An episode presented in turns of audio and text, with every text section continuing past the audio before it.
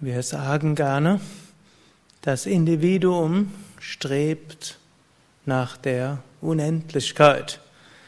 Das Individuum strebt danach, eins zu werden mit dem Göttlichen. Aber eigentlich ist das eine unkorrekte Aussage. Hm?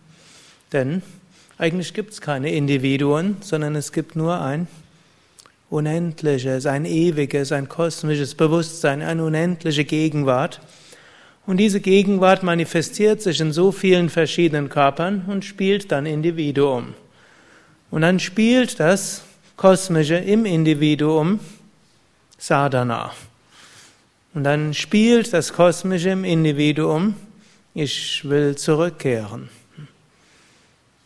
Aber eigentlich ist das alles hm, wie amüsant. Und manchmal stellen sich Menschen die Fragen, ich bemühe mich so sehr und ich erfahre das Unendliche nicht.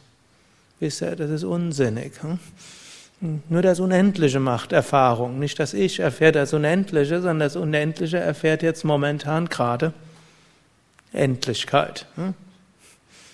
Und wir können uns gar nicht bemühen, denn unsere eigene Bemühung hm, bringt sowieso nichts. Denn es ist nicht unsere eigene Bemühung, sondern es ist letztlich die Bemühung des Unendlichen, hm, so zu tun, als ob es beschränkt wäre.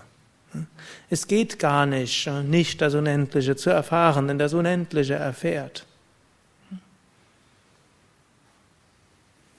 Und ehe ich mich jetzt im Unendlichen verliere,